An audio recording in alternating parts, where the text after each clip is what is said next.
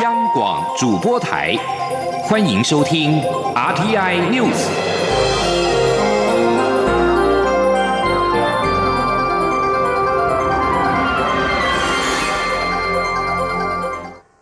各位好，我是主播王玉伟，欢迎收听这节央广主播台提供给您的 R T N News 新闻。首先带您关注。行政院长苏贞昌今天到立法院报告中央政府严重特殊传染性肺炎防治及纾困振兴特别预算案的编制情形。苏贞昌指出，本次特别编列预算六百亿元，包括了防治经费一百九十六亿，以及纾困振兴经费四百零四亿，提供餐饮、零售、商圈等内需型产业、制造业、关灯光及运输业补贴及消费优惠等纾困措施。前天记者郑林的采访报道。行政院会上周通过中央政府严重特殊传染性肺炎防治及纾困振兴特别预算案六百亿元。行政院长苏贞昌三号率同主计长、财政部长及其他相关部会到立法院报告预算案编制内容，并被询。苏贞昌报告指出，近期国际疫情迅速升高，因此中央流行疫情指挥中心已于二月二十七号提升为一级开设。在防疫物资整备方面，本周口罩的每天产量将达八百二十万片，新增的六十台口罩机组将全数完成交机，两周后即可达到每日生产一千万片。我们已经在加紧。来布置三十条生产线，预计下个月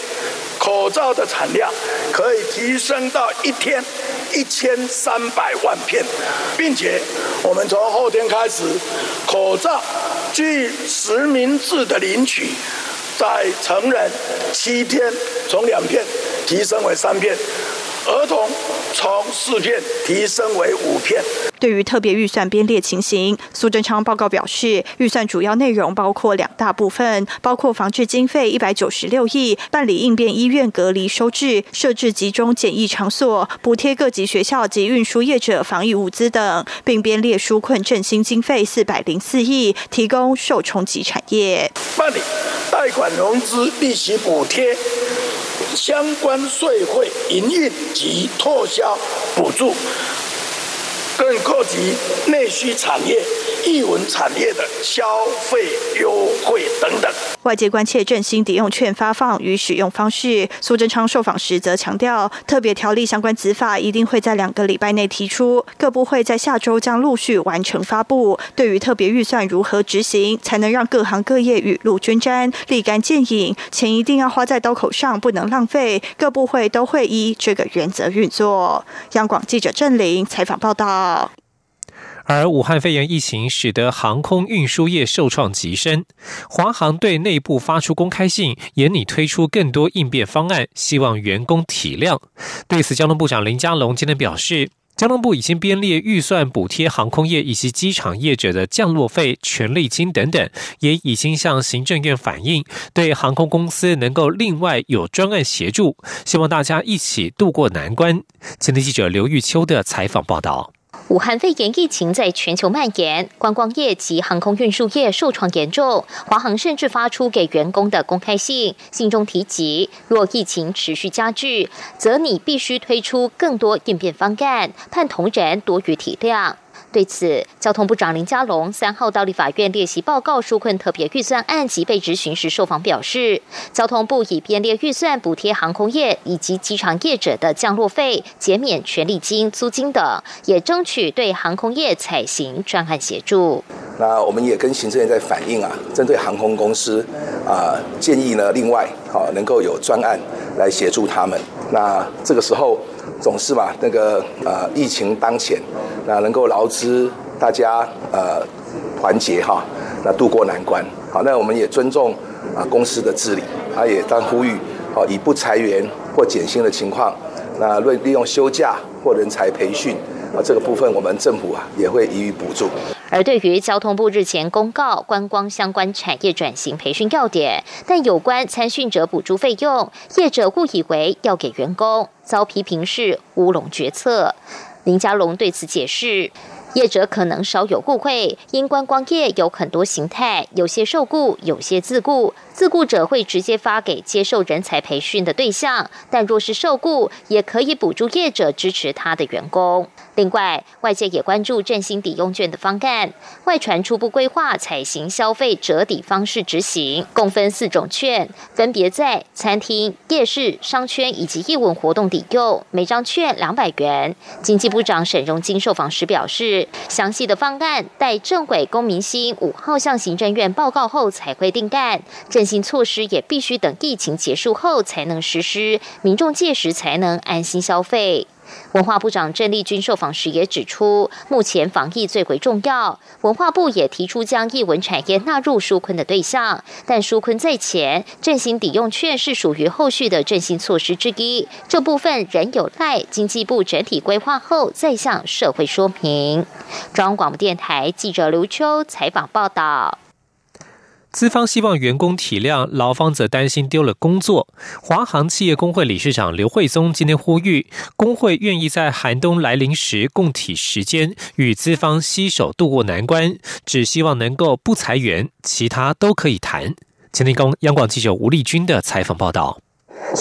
补助不裁员，纾困补助不裁员，保障劳工权益。保障劳工权益。武汉肺炎疫情让全球航空业遭到前所未有的冰风暴，华航更在二号对内发出一封公开信，指出疫情严峻，华航仅二月的航班就取消将近一千四百班次，三月才开始也已取消了将近三千班次，高达百分之四十九的航班比。四月还没到，航班也已取消了两千一百班次。即使仍在运行的航班，平均载客率也不及五成。若营运状况持续恶化，公司恐需推出其他应变方案，恳请同仁多加体谅。对此，中华民国全国航空业总工会三号率同华航企业工会及长荣企业工会代表召开记者会，呼吁资方在进行任何劳动条件变更前，都应与工会协商，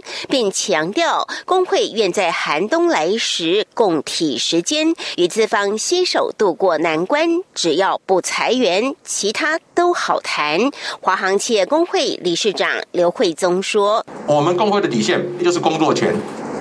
裁员绝对不是一个最好的方式。为什么？疫情是一时的，等到春天来了，大家一起努力，而不是说严冬的时候就把人砍光了。那春天来了，生产力不见了。所以说，我们也跟公司表达的很清楚，就是工作前不能受到侵害，不能裁员。那其他的。”都可以谈。此外，工会代表也呼吁政府在对航空业寄出纾困方案的同时，也应保障基层员工的权益，要求航空业需以不裁员为前提，才能申请纾困补助与贷款，以免基层员工沦为这波疫情冲击下最大的牺牲者。中央广播电台记者吴丽君在台北采访报道。武汉肺炎对观光运输业的影响到何时，仍需紧盯国际疫情发展。韩国今天上午通报，境内新增六百起武汉肺炎病例，确诊总数来到四千八百一十二例，其中大邱地区已经连续四天增加超过五百例。意大利过去二十四小时武汉肺炎死亡人数增加了十八名，来到五十二人，病例总数来到两千零三十六例。法国在二号总共增加六十一例确诊。由于疫情持续影响观光业，巴黎罗浮宫周日、周一临时闭馆。目前馆方还在与员工寻求共识。另外，巴黎观光博览会、巴黎国际书展相继宣布取消。美国华盛顿州到二号上午已经有六人因为武汉肺炎死亡，而且出现了院内感染。当地出现超过十一所学校宣布停课。另外，美国纽约也出现首例。三月二号新增首例的主要是阿拉伯国家，包括中东地区的沙地阿拉伯、约旦以及北非的土尼西亚。疫情发源地中国今天上午在官网通报，二号新增确诊一百二十五例，累计确诊达到八万一百五十一例，死亡近三千例。新冠病毒疾病已经扩散六十多个国家。世界卫生组织二号表示，最关切韩国、意大利、伊朗以及日本的疫情。并且证实世卫伊朗办事处一名员工也感染。欧盟已经将疫情警示调升为中等至高等。将焦点转回到国内。蔡英文总统今天上午接见澳洲驻台代表高戈瑞。总统在接见时，对于澳洲政府积极支持台湾的国际参与表达感谢，也期盼澳洲未来能够继续大力支持台湾。总统并且指出，台澳已顺利签署有机同等性协议。他希望双边能够在如此紧密的经贸合作上尽早开启经济合作协定 （ECA） 的谈判，持续开创新的发展。前天记者欧阳梦平的采访报道。蔡英文总统在接见时表示，近年台澳关系在各领域都越来越密切。在教育方面，去年有超过一万八千名台湾学生到澳洲留学，今年也有超过三百六十名澳洲各大学的青年学子透过澳洲的新可伦坡计划来台研习进修。他相信，密切的人员往来将能增加台澳相互了解及友好的情谊。在经贸方面，总统则希望台澳能尽早开启经济。合作协定的谈判开创新的发展。他说：“包括我们双方的努力，在今年一月也顺利签署了有机同等性相互承认的协议，将让台湾优质的有机的产品能够进到澳洲的市场，促进有机产业的发展。希望两国呃在如此紧密的经贸合作上，能够尽早开启经济合作协定的谈判，持续的开创新的呃发展。”蔡总统并指出，近几个月来，澳洲受到野火重创。如今，全球面对武汉肺炎疫情，他希望能够秉持澳洲人民面对野火的勇气，共同对抗疫情。他说：“过去几个月来，澳洲受到野火的重创，嗯，台湾从政府到民间都非常的关切，也看到英勇的澳洲消防员及义警持续在第一线奋斗。”现在全世界 面临新型冠状病毒的威胁，希望我们能够秉持澳洲人民面对野火的勇气跟奉献的精神，携手来对抗疫情。总统也借这个机会感谢澳洲政府积极支持台湾的国际参与，特别是面对这波新型冠状病毒的威胁，澳洲在世界卫生组织执委会及国际民航组织理事会期间都为台湾发声。他并期盼澳洲未来能够继续大力支持台湾。中央广播电台记者欧阳梦平在台北采访报道。关心国际情势。以色列在三号举行大选，总理尼坦雅胡宣称他已经获得胜利。根据出口民调，这位遭起诉的总理渴望取得筹组新政府的有利地位。这是以色列不到一年之内所举行的第三次大选。去年四月和九月的大选结果，没有任何政党取得决定性的多数，导致政治僵局。以色列国会共一百二十席。根据三家网络公司所做的调查，尼坦雅胡领导的右翼联合党渴望取得三十六至三十七席，比九月大选的结果更好。而出口民调估计，联合党以及其右翼盟友，包括极端正统教派政党，总计将取得六十席，距离过半数筹组新政府只差一席。联合党在一项声明当中指出，内塔雅胡已经和所有右翼政党领袖对话，并且同意尽快为以色列组成一个强力的全国政府。北韩扬言要展示新型武器之后，国营媒体中央通信社在今天报道指出，领导人金正恩二号视察长城火炮演习，而南韩军方则表示，北韩从半岛东岸江原到元山一带发射了两枚型号不明的飞行物体，飞行两百四十公里，最高高度三十五公里，据信是两枚短程弹道飞弹。北韩和美国非核化谈判陷入僵局之际，这是北韩三个多月以来首度发射飞弹。金正恩在去年十一月宣称，对于核武及洲际弹道飞弹测试，认为不该再受到终止令的束缚。他并且扬言，近期将展示新型战术武器。以上新闻由王玉伟编辑播报，稍后请继续收听央广午间新闻。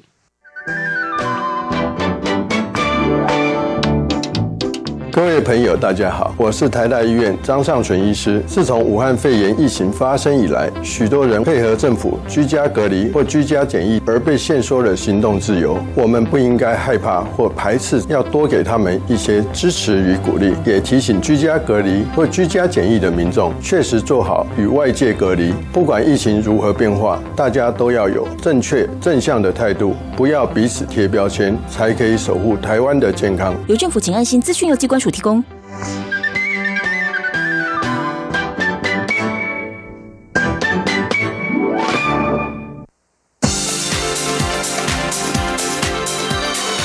这里是中央广播电台台湾之音，欢迎继续收听新闻。听众朋友您好，我是张顺祥，欢迎您继续收听新闻。针对我国人被马来西亚沙拉越州拒绝入境一事，外交部发言人欧江安今天上午回应表示，台湾不是中国疫区，将我国人视为中国人而禁止入境是一个错误的政治判断。我驻马来西亚代表处正持续与沙劳越州政府沟通说明，同时向马国外交部跟国会议员交涉，以紧速恢复国人入境沙州便利。记者王兆坤的报道：数名国人在二月二十九号搭机抵达马来西亚沙拉越州后遭拒入境。外交部发言人欧江安表示，住处当时立即向马方说明我防疫措施严谨。且台湾与中国不同。不过，马方回应表示，马国联邦政府并未限制我国人入境，只是该国的东马沙巴州、沙拉越州地位特殊，移民海关系统独立，不受联邦政府控管。欧江安指出，驻处正努力与沙拉越州政府沟通，说明台湾与中国疫情不同，不能将我列为中国疫区。欧江安说：“除了我们跟这个沙洲的州政府持续的来沟通联系之外，我们当然会持续向马国的外交部哦，还有这个他的这个国会议员持续的来交涉，来说明台湾不是中国的一个疫区。这个台湾跟中国的一个疫情差得非常远哦，整个严重程度是完全不能够相比的。”欧江安另强调，马来西亚联邦政府并未禁止我国人入境，也了解台湾与中国互不隶属。了解台湾与中国疫情不同，外交部表示，国人前往马来西亚商旅，如果遇到急难需要协助，可拨打驻马来西亚代表处急难救助电话，或联系外交部紧急联络中心，以获得及时协助。中央广播电台记者王兆坤台北采访报道。俗称武汉肺炎的 COVID-19 疫情不断在各国肆虐，也撼动全球股票市场。不过，在美国、日本跟欧洲央行陆续挺身而出，强调宽松货币政策救股市的基调之后。美股道琼指数暴涨超过千点，台北股市等亚洲主要股市今天也全面的反攻，盘面一片红彤彤。新台币对美元汇价也持续的升值，早盘再见二字头的价位。请央广记者陈林信宏报道。全球股票市场上周因武汉肺炎疫情加剧扩大，连日来投资人仓皇逃命。不过，在美国联准会 FED 释出降息的讯息后，全球股票市场这周开始陆续反弹。除了台北股市因为二八连假在二号开市补跌，亚洲主要股市都陆续回温。之后开盘的欧洲主要各国股市也呈现涨多跌少。美股道琼接力开盘，在上演大反攻的态势，道琼指数收。涨近一千三百点，涨幅超过百分之五，激励亚洲主要股市，包括台股三号走强。台北股市在开高后大涨超过一百八十点，且越走越高。近午盘时已上涨超过两百点，涨幅超过百分之一点八。在亚洲股市表现相对强势，呈现报复性反弹。富兰克林投顾研究部副总罗友美指出，以武汉肺炎疫情爆发后这一个月来看，市场多认为，除了中国以外，美国这个全球经济龙头，只要不要有确诊人数意外大幅暴增的。情况在目前美日和欧洲央行挺身喊救股市的情况下，对于市场短期有相当大的激励作用。罗友美说。这次的反弹也是因为全球的央行都挺身而出，是在可以利用所有的利率工具或者是呃财政政策，其实减税啦、降费啊，甚至发一些消费券，这些都是已经有纳入各国的营运方针，也就是如何协助企业渡过难关。另外，也要刺激消费。那也就是说，政策的支持是这次反弹的原因。台北金融市场三号股会齐扬，由于市场对美国联准会降息预期心力，新台币对美元汇价早盘一度大幅升值一点六四角，冲破三十元关卡，再见到二字头价位。中央广播电台记者陈林信宏报道。而现在是台湾时间中午的十二点二十分，目前台北的汇市方面呢是二十九点九七二对一美元，在股市方面是上升了两百一十五点，指数来到了一万一千三百八十六点，成交金额暂时是一千一百九十七亿元。科技部国研院科政中心今天发布调查表示，七成五的受访就业博士认为，攻读博士学位是值得的。而且以时间来看的话，博士学位还可能越来越香，毕业越久者越肯定学位带来的效益。科政中心建议，有理想学生阶段就确定要攻读博士者，应该一鼓作气，尽快的取得学位。记者谢嘉欣的报道。国研院指出，近年有流浪博士、博士卖鸡排、毕业即失业等相关报道，影响社会对博士学位的看法。为了解实际博士的求学动机及学位效益，国研院科政中心锁定科技人才与研究成果服务平台的博士，做大规模问卷调查，发现近十七年毕业的博士中有七成五以上肯定博士学历的效益，认为值得或非常值得。调查发现，现龄越长以及越早期毕业者认为值得的比例越高，显示博士学位可能越沉越香。若就年龄区间来看，四十五岁以上取得博士者有高达八成四感到值得，其中绝大多数是在职进修；而未满三十岁者也有近八成认为值得。就动机而言，想成为特定领域佼佼者或有工作需求者，肯定博士学位的比例也比较高。科政中心建议，若是有多方考量，可先行就业，后续是工作历练经验再做规划。但若是有理想、下定决心攻读博士的学生，则可一鼓作气，尽快取得学位。科政中心副研究员罗爱燕说：“如果越年轻就可以得到博士学位的话哦，那这群人一方面他投入的成本，不管是时间成本或金钱成本，都是比较低的。那再来，这群人其实相对是稀少的，所以未来在于呃一个求职市场上面的话，它也会相对的突出。”这份调查是针对科政中心建制的科技人才与研究成果服务平台中，在二零零一年到二零一七年取得国内或国外博士学位，且目前在国内就业的本国籍博士发出电子问卷调查，共回收四千八百九十七份有效问卷，回收率百分之十六点五。中央广播电台记者谢嘉欣采访报道。医药新闻：雌激素是一种活性极强的环境荷尔蒙与致癌的物质。